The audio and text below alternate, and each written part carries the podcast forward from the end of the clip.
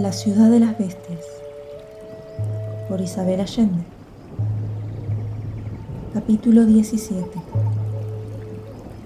El pájaro caníbal. Al día siguiente, los viajeros emprendieron la marcha de vuelta a Tapiraguateri. Al aproximarse, vieron el brillo de los helicópteros entre los árboles y supieron que la civilización de los Nahab había finalmente alcanzado la aldea. Walimai decidió quedarse en el bosque. Toda su vida se había mantenido alejado de los forasteros, y no era ese el momento de cambiar sus hábitos. El chamán, como toda la gente de la neblina, poseía el talento de volverse casi invisible, y durante años había rondado a los Nahab, acercándose a sus campamentos y pueblos para observarlos, sin que nadie sospechara su existencia. Solo lo conocían Nadia Santos y el padre Baldomero, su amigo desde los tiempos en que el sacerdote vivió con los indios. El brujo había encontrado a la niña color miel en varias de sus visiones y estaba convencido de que era una enviada de los espíritus. La consideraba de su familia, por eso le dio permiso para llamarlo por su nombre cuando estaban solos. Le contó los mitos y las leyendas de los indios, le regaló su talismán y la condujo a la ciudad sagrada de los dioses. Alex tuvo un sobresalto de alegría al ver de lejos a los helicópteros. No estaba perdido para siempre en el planeta de las bestias. Podía regresar al mundo conocido. Supuso que los helicópteros habían recorrido el ojo del mundo durante varios días buscándolos. Su abuela debió haber armado un lío monumental cuando él desapareció obligando al capitán Ariosto a peinar la inmensa región desde el aire. Posiblemente vieron el humo de la pira funeraria de Macarita y así descubrieron la aldea. Walimai explicó a los muchachos que esperaría oculto entre los árboles para ver qué pasaba en la aldea. Alex quiso darle un recuerdo, a cambio del remedio milagroso para devolver la salud a su madre, y le entregó su navaja del ejército suizo. El indio tomó ese objeto metálico pintado de rojo, sintió su peso y su extraña forma, sin imaginar para qué servía. Alex abrió uno a uno los cuchillos, las pinzas, las tijeras, el sacacorcho, el atornillador, hasta que el objeto se transformó en un reluciente erizo. Le enseñó al chamán el uso de cada parte y cómo abrirlas y cerrarlas. Walimay agradeció el obsequio, pero había vivido más de un siglo sin conocer los metales, y francamente se sentía un poco viejo para aprender los trucos de los Nahab. Pero no quiso ser descortés y se colgó la navaja suiza al cuello, junto a sus collares de dientes y sus otros amuletos. Luego, recordó a Nadia el grito de la lechuza, que le servía para llamarse. Así estarían en contacto. La muchacha le entregó la cesta con los tres huevos de cristal, porque supuso que estarían más seguros en manos del anciano. No quería aparecer con ellos ante los forasteros pertenecían a la gente de la neblina. Se despidieron, y en menos de un segundo, Walimai se esfumó en la naturaleza, como una visión. Nadia y Alex se acercaron cautelosamente al sitio donde habían aterrizado los pájaros de ruido y viento, como lo llamaban los indios. Se ocultaron entre los árboles, donde podían observar sin ser vistos aunque estaban demasiado lejos para oír con claridad. En medio de Tapiraguateri estaban los pájaros de ruido y viento. Además, había tres carpas, un gran toldo y hasta una cocina a petróleo. Habían tendido un alambre del cual colgaban regalos para atraer a los indios. Cuchillos, ollas, hachas y otros artículos de acero y aluminio que refulgían al sol. Vieron varios soldados armados en actitud de alerta, pero ni rastro de los indios. La gente de la neblina había desaparecido, tal como hacía siempre ante el peligro. Esa estrategia había servido mucho a la tribu. En cambio, otros indios que se enfrentaron con los Nahab fueron exterminados o asimilados. Los que fueron incorporados a la civilización estaban convertidos en mendigos. Habían perdido su dignidad de guerreros y sus tierras vivían como ratones. Por eso, el jefe Mocarita nunca permitió que su pueblo se acercara a los Nahab ni tomara sus regalos. Sostenía que, a cambio de un machete o un sombrero, la tribu olvidaba para siempre sus orígenes, su lengua y sus dioses. Los dos jóvenes se preguntaron qué pretendían esos soldados si eran parte del plan para exterminar a los indios del ojo del mundo, era mejor no acercarse. Recordaban cada palabra de la conversación que habían escuchado en Santa María de la Lluvia entre el capitán Ariosto y Mauro Carías, y comprendieron que sus vidas estaban en peligro si osaban intervenir. Empezó a llover, como ocurría dos o tres veces al día unos chaparrones imprevistos, breves y violentos, que empapaban todo por un rato y cesaban de pronto, dejando el mundo fresco y limpio. Los dos amigos llevaban casi una hora observando el campamento desde su refugio entre los árboles, cuando vieron llegar a la aldea una partida de tres personas que evidentemente habían salido a explorar los alrededores y ahora volvían corriendo mojados hasta los huesos. A pesar de la distancia, las reconocieron al punto.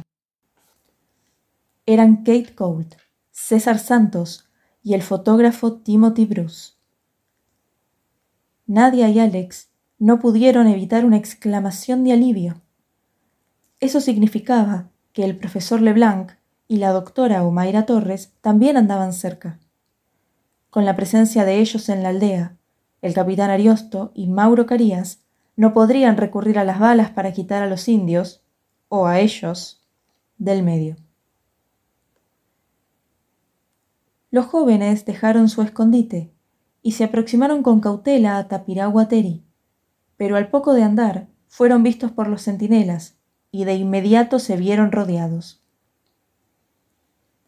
El grito de alegría de Kate Gold cuando vio a su nieto fue sólo comparable al que dio César Santos al ver a su hija. Los dos corrieron al encuentro de los chicos, que venían cubiertos de arañazos y magulladuras, inmundos, con la ropa en harapos y extenuados. Además, Alex se veía diferente, con un corte de pelo de indio, que dejaba expuesta la coronilla, donde tenía una larga cortadura cubierta por una costra seca. Santos levantó a Nadia en sus fornidos brazos y la estrechó con tanta fuerza que estuvo a punto de romperle las costillas a Borobá, que también cayó en el abrazo. Kate Cold, en cambio, logró controlar la oleada de afecto y alivio que sentía.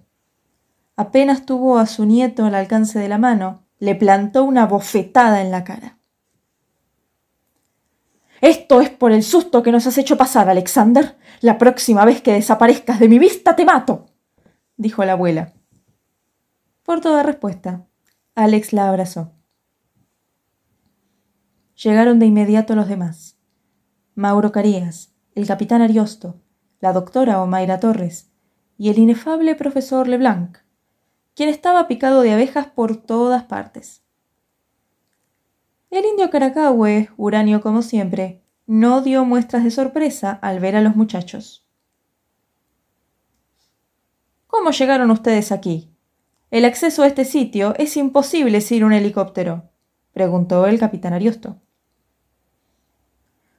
Alex contó brevemente su aventura con la gente de la neblina, sin dar detalles ni explicar por dónde habían subido. Tampoco mencionó su viaje con Nadia al Tepuy sagrado. Supuso que no traicionaba su secreto, puesto que los Nahab ya sabían de la existencia de la tribu. Había señas evidentes de que la aldea había sido desocupada por los indios apenas unas horas antes. La mandioca estilaba en los canastos.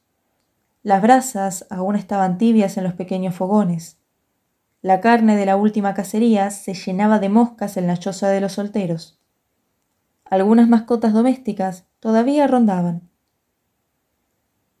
Los soldados habían matado a machetazos a las apacibles boas, y sus cuerpos mutilados se pudrían al sol. ¿Dónde están los indios? preguntó Mauro Carías. Se han ido lejos, replicó Nadia. No creo que anden muy lejos con las mujeres, los niños y los abuelos. No pueden desaparecer sin dejar rastro. Son invisibles. Hablemos en serio, niña, exclamó él. Yo siempre hablo en serio. ¿Vas a decirme que esa gente también vuela como las brujas? No vuelan, pero corren rápido, aclaró ella. ¿Tú puedes hablar la lengua de esos indios, bonita? Mi nombre es Nadia Santos. Bueno, Nadia Santos. ¿Puedes hablar con ellos o no? insistió Carías, impaciente. Sí. La doctora Omaira Torres intervino para explicar la necesidad imperiosa de vacunar a la tribu. La aldea había sido descubierta. Era inevitable que dentro de un plazo muy breve hubiera contacto con los forasteros. Como sabes, Nadia, sin quererlo podemos contagiarles enfermedades mortales para ellos. Hay tribus completas que han perecido en cuestión de dos o tres meses por culpa de un resfrío. Lo más grave es el sarampión. Tengo las vacunas. Puedo inmunizar a estos pobres indios. Así estarán protegidos. ¿Puedes ayudarme?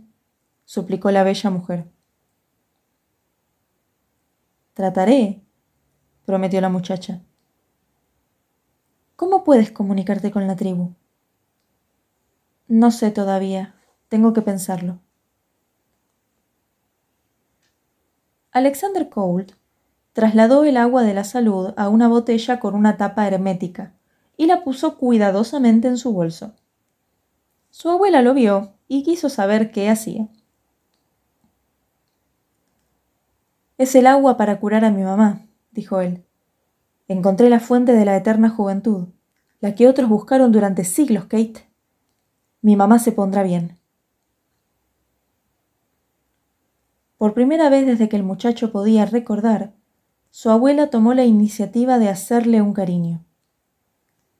Sintió sus brazos delgados y musculosos envolviéndolo, su olor a tabaco de pipa, sus pelos gruesos cortados a tijeretazos, su piel seca y áspera como cuero de zapato.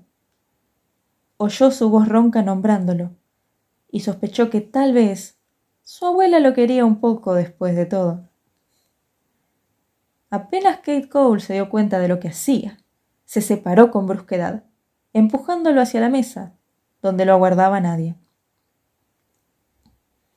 Los dos chicos, hambrientos y fatigados, atacaron los frijoles, el arroz, el pan de mandioca y unos pescados medio carbonizados y erizados de espinas. Alex devoró con un apetito feroz, ante los ojos sorprendidos de Kate Cold, quien sabía cuán fastidioso era su nieto para la comida. Después de comer, los amigos se bañaron largamente en el río. Se sabían rodeados por los indios invisibles, que seguían desde la espesura cada movimiento de los Nahab. Mientras ellos chapoteaban en el agua, sentían sus ojos encima igual que si los tocaran con las manos. Concluyeron que no se acercaban por la presencia de los desconocidos y los helicópteros que habían vislumbrado en el cielo, pero jamás habían visto tan de cerca. Trataron de alejarse un poco, pensando que si estaban solos, la gente de la neblina se mostraría. Pero había mucho movimiento en la aldea, y les fue imposible separarse el bosque sin llamar la atención. Por suerte, los soldados no se atrevían a apartarse ni un paso del campamento, porque las historias sobre la bestia y la forma en que destripó a uno de sus compañeros los tenían aterrorizados. Nadie había explorado antes el ojo del mundo, y habían oído de los espíritus y demonios que rondaban esa región. Temían menos a los indios, porque contaban con sus armas de fuego. Y ellos mismos tenían sangre indígena en las venas. Al anochecer, todos, menos los centinelas de turno, se sentaron en grupo en torno a una fogata a fumar y beber. El ambiente era lúgubre, y alguien solicitó un poco de música para levantar los ánimos. Alex debió admitir que había perdido la célebre flauta de Joseph Colt, pero no podía decir dónde sin mencionar su aventura en el interior del Tepuy. Su abuela le lanzó una mirada asesina, pero nada dijo, adivinando que su nieto le ocultaba muchas cosas. Un soldado sacó una armónica y tocó un par de melodías populares, pero sus buenos propósitos cayeron en el vacío. El miedo se había apoderado de todos. Kate Gold se llevó aparte a los chicos para contarles lo ocurrido en su ausencia, desde que se los llevaron los indios. Cuando se dieron cuenta de que se habían evaporado, iniciaron al punto la búsqueda y, provistos de linternas, salieron por el bosque llamándolos durante casi toda la noche. Leblanc contribuyó a la angustia general con otro de sus atinados pronósticos. Habían sido arrastrados por los indios y en ese momento seguro se los estaban comiendo asados al palo. El profesor aprovechó para ilustrarlos sobre la forma en que los indios caribes cortaban pedazos de los prisioneros vivos para devorarlos. Cierto, admitió, no estaban entre caribes, quienes habían sido civilizados o exterminados hacía más de cien años, pero nunca se sabe cuán lejos llegan las influencias culturales. César Santos había estado a punto de arremeter a puñetazos contra el antropólogo. Por la tarde del día siguiente, apareció finalmente un helicóptero a rescatarlos. El bote con el infortunado Joel González había llegado sin novedad a Santa María de la Lluvia, donde las monjas del hospital se encargaron de atenderlo. Matugue, el guía indio, consiguió ayuda y él mismo acompañó el helicóptero donde viajaba el capitán Ariosto. Su sentido de orientación era tan extraordinario que sin haber volado nunca, pudo ubicarse en la interminable extensión verde de la selva y señalar con exactitud el sitio donde aguardaba la expedición del International Geographic. Apenas descendieron, Kate Colt obligó al militar a pedir por radio más refuerzos para organizar la búsqueda sistemática de los chicos desaparecidos.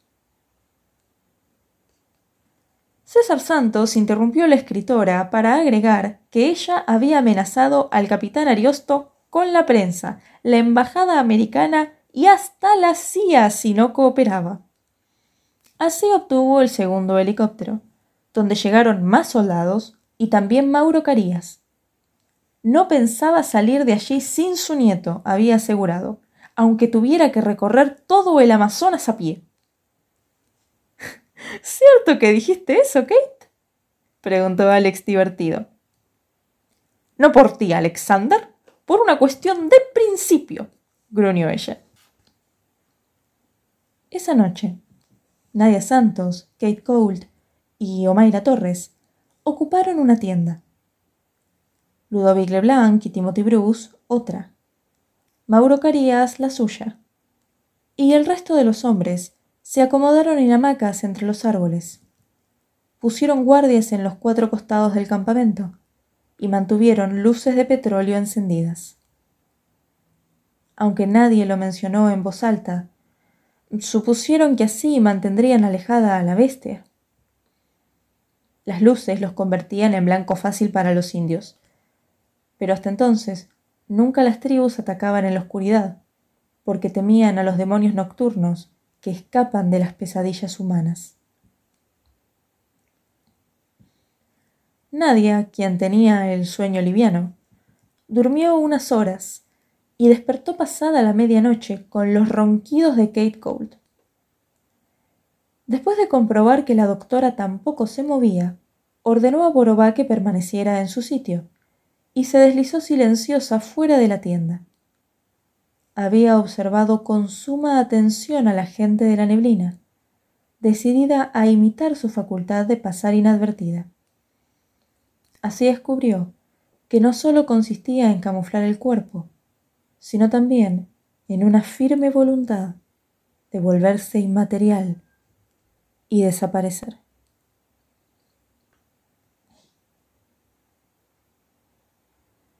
Requería concentración para alcanzar el estado mental de invisibilidad, en el cual era posible colocarse a un metro de otra persona sin ser visto. Sabía cuándo había alcanzado ese estado, porque sentía su cuerpo muy ligero. Luego parecía disolverse, borrarse del todo. Necesitaba mantener su propósito sin distraerse, sin permitir que los nervios la traicionaran, único modo de permanecer oculta ante los demás.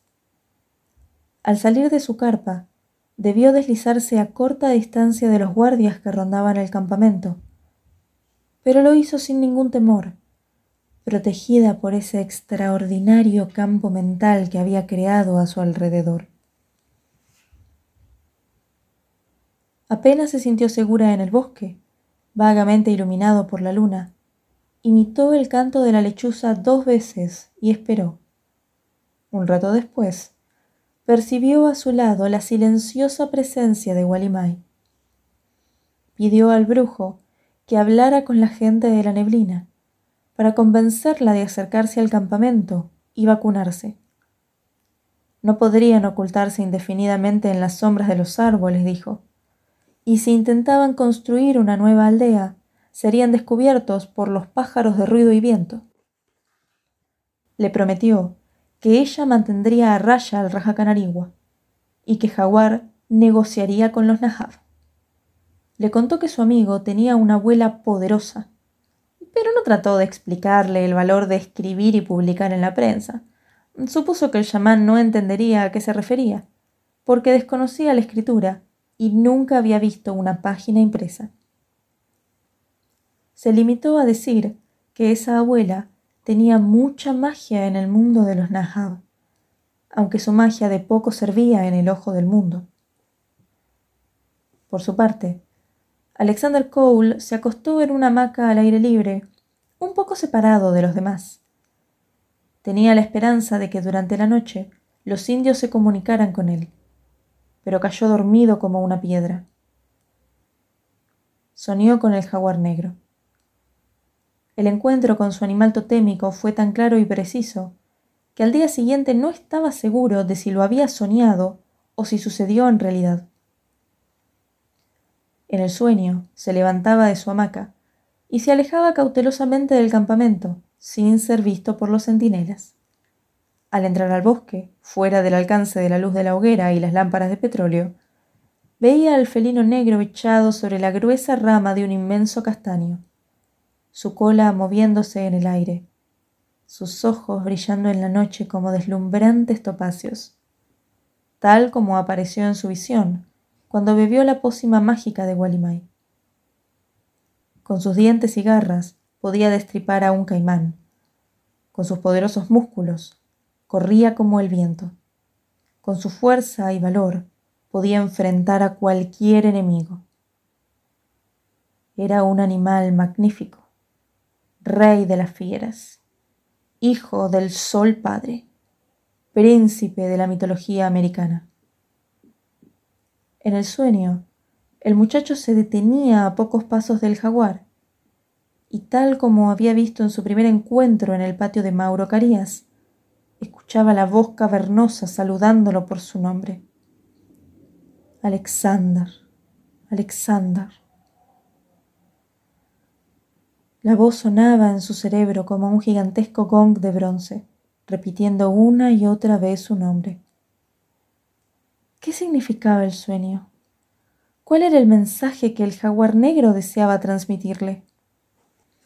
Despertó cuando ya todo el mundo en el campamento estaba en pie. El vívido sueño de la noche anterior lo angustiaba. Estaba seguro de que contenía un mensaje, pero no podía descifrarlo. La única palabra que el jaguar había dicho en sus apariciones era su nombre, Alexander. Nada más.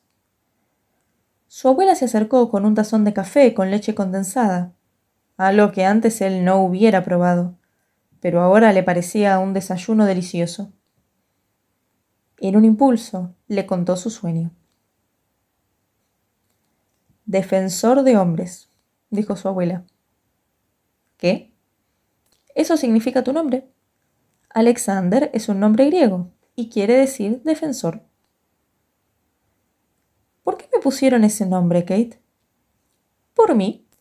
Tus padres querían ponerte Joseph, como tu abuelo, pero yo insistí en llamarte Alexander, como Alejandro Magno, el gran guerrero de la antigüedad. Tiramos una moneda al aire y yo gané. Por eso te llamas como te llamas, explicó Kate.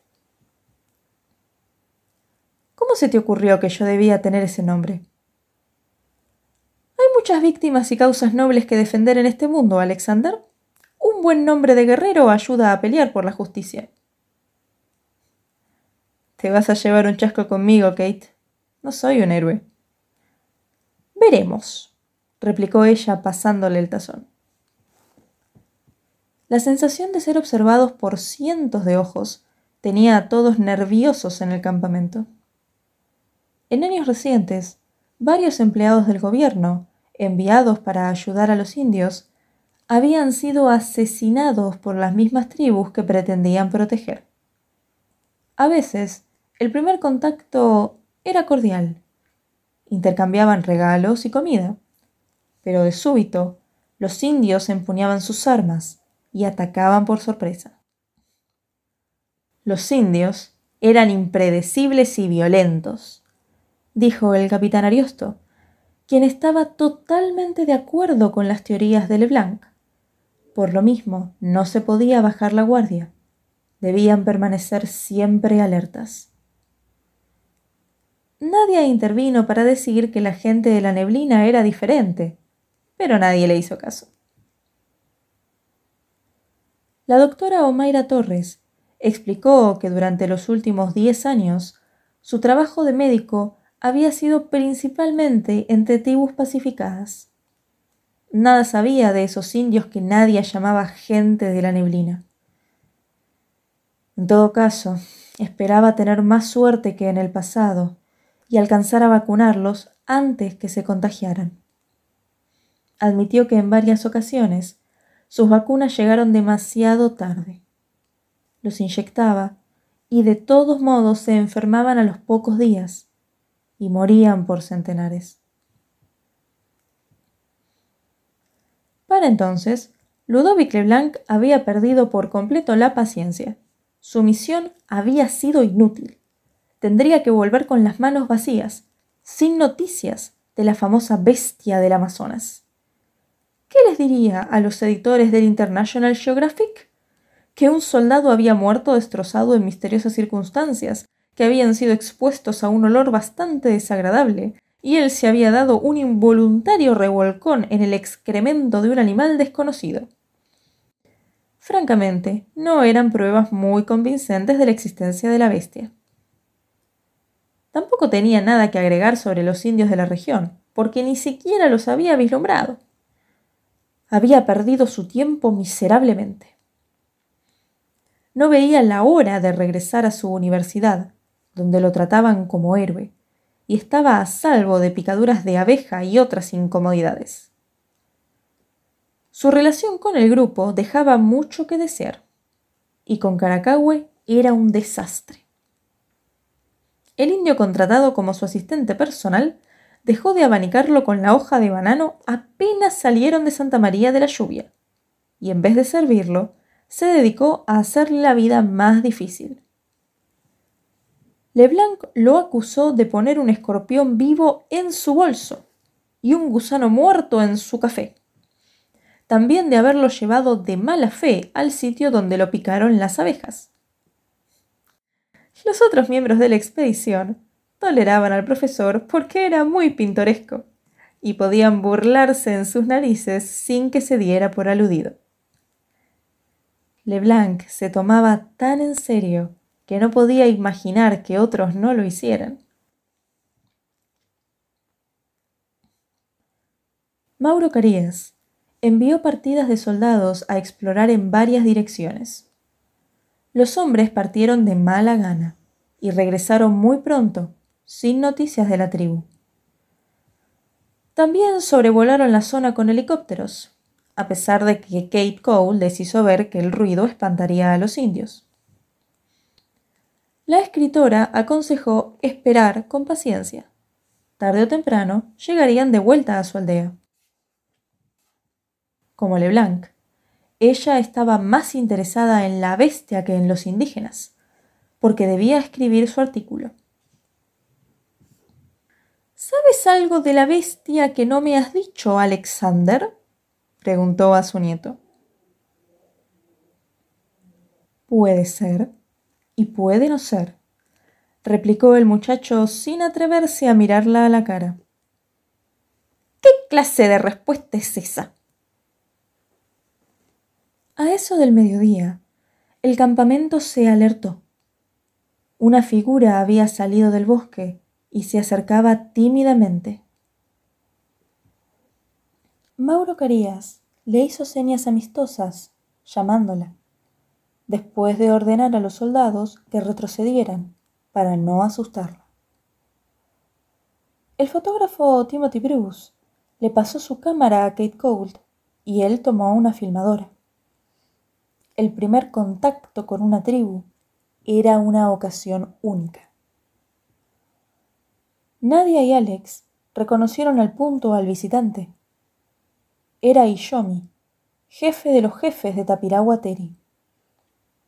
Venía sola, desnuda, increíblemente anciana, toda arrugada y sin dientes, apoyada en un palo torcido que le servía de bastón, y con el sombrero redondo de plumas amarillas metido hasta las orejas. Paso a paso se aproximó, ante el estupor de los Nahab.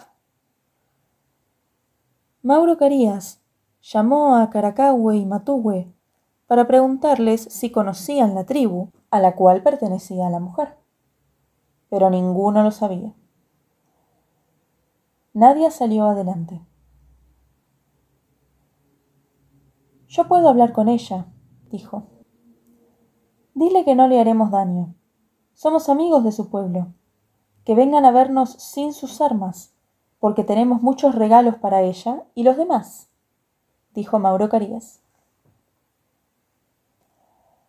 Nadie tradujo libremente, sin mencionar la parte sobre las armas, porque no le pareció muy buena idea, considerando la cantidad de armas de los soldados. No queremos regalos de los Nahab, Queremos que se vayan del ojo del mundo, replicó Ishomi con firmeza. Es inútil, no se irán, explicó Nadia a la anciana. Entonces mis guerreros los matarán. Vendrán más, muchos más, y morirán todos tus guerreros. Mis guerreros son fuertes. Estos Nahab no tienen arcos ni flechas son pesados, torpes y de cabeza blanda. Además, se asustan como los niños. La guerra no es la solución, jefe de jefes. Debemos negociar, suplicó Nadia. ¿Qué diablos dice esta vieja? preguntó Carías impaciente porque hacía un buen rato que la chica no traducía. Dice que su pueblo no ha comido en varios días y tiene mucha hambre, inventó nadie al vuelo. Dile que le daremos toda la comida que quieran. Tiene miedo de sus armas, agregó ella, aunque en realidad los indios no habían visto nunca una pistola o un fusil y no sospechaban su mortífero poder. Mauro Carías dio una orden a los hombres para que depusieran las armas como signo de buena voluntad. Pero Leblanc, espantado, intervino para recordarles que los indios solían atacar a traición. En vista de eso, soltaron las metralletas, pero mantuvieron las pistolas al cinto.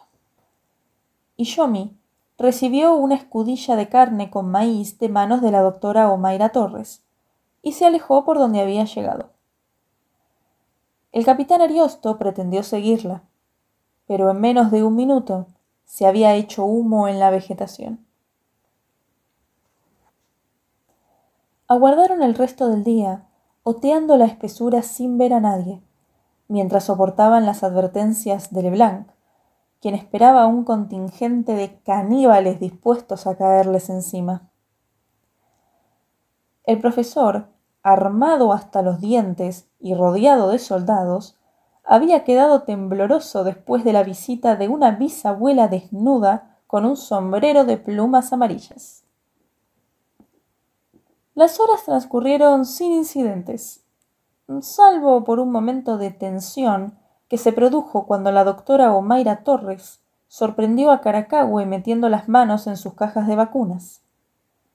No era la primera vez que sucedía.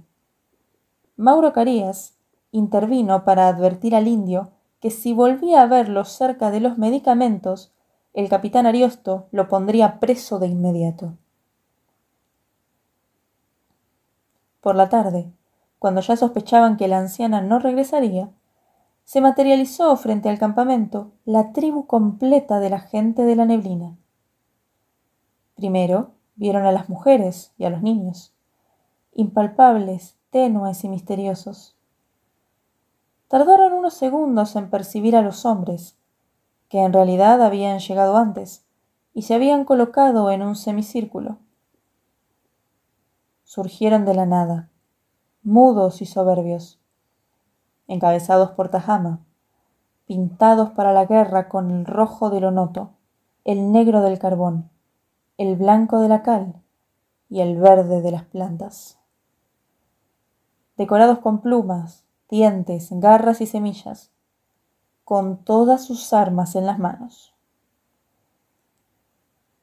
Estaban en medio del campamento, pero se mimetizaban tan bien con el entorno que era necesario ajustar los ojos para verlos con nitidez.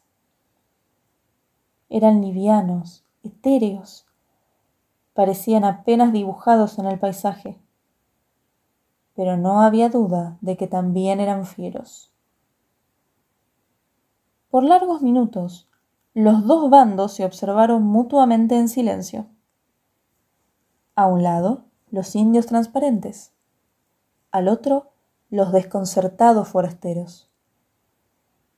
Por fin, Mauro Carías despertó del trance y se puso en acción, dando instrucciones a los soldados de que sirvieran comida y repartieran regalos.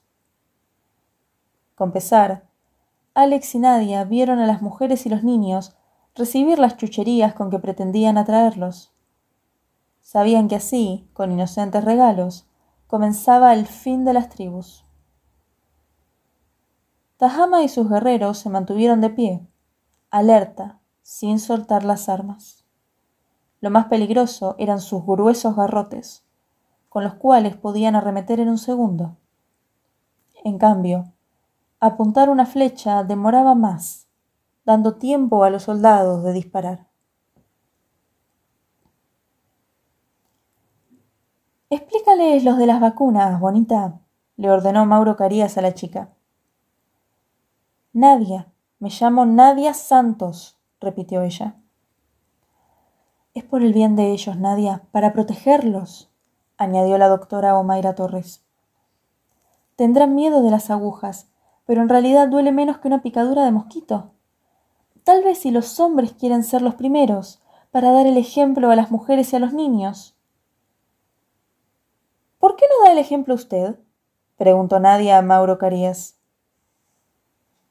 La perfecta sonrisa, siempre presente en el rostro bronceado del empresario, se borró ante el desafío de la chica, y una expresión de absoluto terror cruzó brevemente por sus ojos. Alex, quien observaba la escena, pensó que era una reacción exagerada. Sabía de gente que teme las inyecciones, pero la cara de Carías era como si hubiera visto a Drácula. Nadie tradujo, y después de largas discusiones en las que el nombre del Rajacanarigua surgió muchas veces, Ishomi aceptó pensarlo y consultar con la tribu.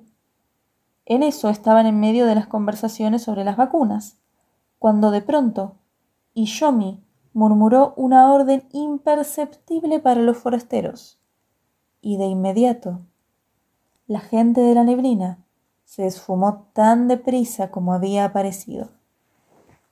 Se retiraron al bosque como sombras, sin que se oyera un solo paso,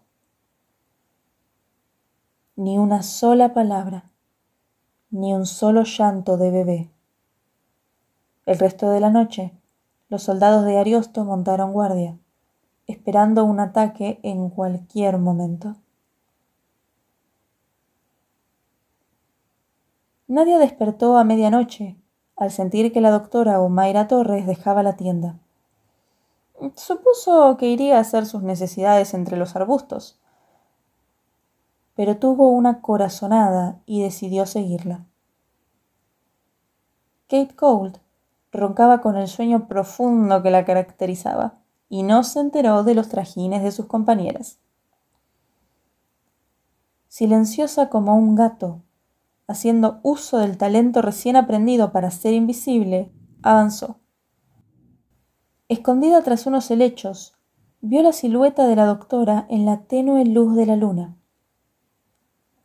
Un minuto más tarde, se aproximó una segunda figura, y ante la sorpresa de Nadia, tomó a la doctora por la cintura y la besó. Tengo miedo, dijo ella. No temas, mi amor.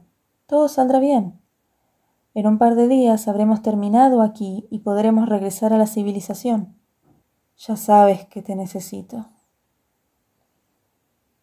¿En verdad me quieres?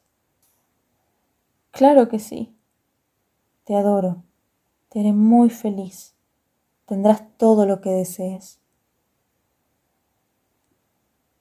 Nadia regresó furtiva a la tienda se acostó en su esterilla y se hizo la dormida. El hombre que estaba con la doctora Omaira Torres era Mauro Carías. Por la mañana, la gente de la neblina regresó. Las mujeres traían cestas con fruta y un gran tapir muerto para devolver los regalos recibidos el día anterior. La actitud de los guerreros parecía más relajada, y aunque no soltaban sus garrotes, demostraron la misma curiosidad de las mujeres y los niños. Miraban de lejos, y sin acercarse, a los extraordinarios pájaros de ruido y viento. Tocaban la ropa y las armas de los Nahab. Hurgaban en sus pertenencias, se metían a las tiendas, posaban para las cámaras, se colgaban los collares de plástico, y probaban los machetes y cuchillos, maravillados. La doctora Omaira Torres consideró que el clima era adecuado para iniciar su trabajo. Pidió a Nadia que explicara una vez más a los indios la imperiosa necesidad de protegerlos contra las epidemias, pero estos no estaban convencidos. La única razón por la cual el capitán Ariosto no los obligó a punta de balas fue la presencia de Kate Cold y Timothy Bruce. No podía recurrir a la fuerza bruta delante de la prensa. Debía guardar las apariencias. No tuvo más remedio que esperar con paciencia las eternas discusiones entre Nadia Santos y la tribu. La incongruencia de matarlos a tiros para impedir que murieran de sarampión no cruzó por la mente del militar. Nadie recordó a los indios que ella había sido nombrada por Ishomi jefe para aplacar al Rajacanarigua, quien solía castigar a los humanos con terribles epidemias. Así es que debían obedecerle. Se ofreció para ser la primera en someterse al pinchazo de la vacuna, pero eso resultó ofensivo para Tahama y sus guerreros. Ellos serían los primeros, dijeron finalmente. Con un suspiro de satisfacción, ella tradujo la decisión de la gente de la neblina. La doctora Omaira Torres hizo colocar una mesa a la sombra y desplegó sus jeringas y sus frascos, mientras Mauro Carías procuraba organizar a la tribu en una fila. Así se aseguraba que nadie quedara sin vacunar. Entretanto, Nadia se llevó aparte a Alex para contarle lo que había presenciado la noche anterior. Ninguno de los dos supo interpretar aquella escena, pero se sintieron vagamente traicionados. ¿Cómo era posible que la dulce Omaira Torres mantuviera una relación con Mauro Carías, el hombre que llevaba su corazón en un maletín? Dedujeron que sin duda Mauro Carías había seducido a la buena doctora. No decían que tenía mucho éxito con las mujeres, Nadia y Alex no veían el menor atractivo en ese hombre, pero supusieron que sus modales y su dinero podía engañar a otros. La noticia caería como una bomba entre los admiradores de la doctora. César Santos, Timothy Bruce y hasta el profesor Ludovic Leblanc.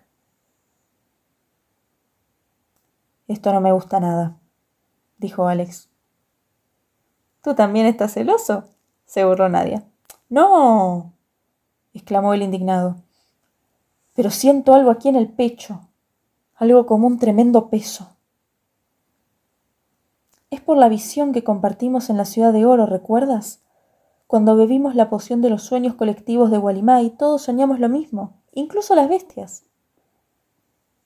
Cierto. Ese sueño se parecía a uno que tuve antes de comenzar este viaje. Un buitre inmenso raptaba a mi madre y se la llevaba volando. Entonces lo interpreté como la enfermedad que amenazaba su vida. Pensé que el buitre representaba la muerte. En el Tepuy, soñamos que el Rajacanarigua rompía la caja donde estaba prisionero y que los indios estaban atados a los árboles, ¿te acuerdas? Sí, y los Nahab llevaban máscaras. ¿Qué significan las máscaras, Jaguar? Secreto, mentira, traición. ¿Por qué crees que Mauro Carías tiene tanto interés en vacunar a los indios? La pregunta quedó en el aire, como una flecha detenida en pleno vuelo. Los dos muchachos se miraron, horrorizados. En un instante de lucidez, comprendieron la terrible trampa en que habían caído todos. El Rajacanarigua era la epidemia. La muerte que amenazaba a la tribu no era un pájaro mitológico, sino algo mucho más concreto e inmediato corrieron al centro de la aldea, donde la doctora Omaira Torres apuntaba la aguja de su jeringa al brazo de Tajama. Sin pensarlo, Alex se lanzó como un bólido contra el guerrero, tirándolo de espaldas al suelo. Tajama se puso de pie de un salto y levantó al garrote para aplastar al muchacho como una cucaracha, pero un alarido de Nadia detuvo el arma en el aire. No, no, ahí está el Raja Canarigua, gritó la muchacha señalando los frascos de las vacunas. César Santos pensó que su hija se había vuelto loca y trató de sujetarla. Pero ella se desprendió de sus brazos y corrió a reunirse con Alex, chillando y dando manotazos contra Mauro Carías que le salió al paso.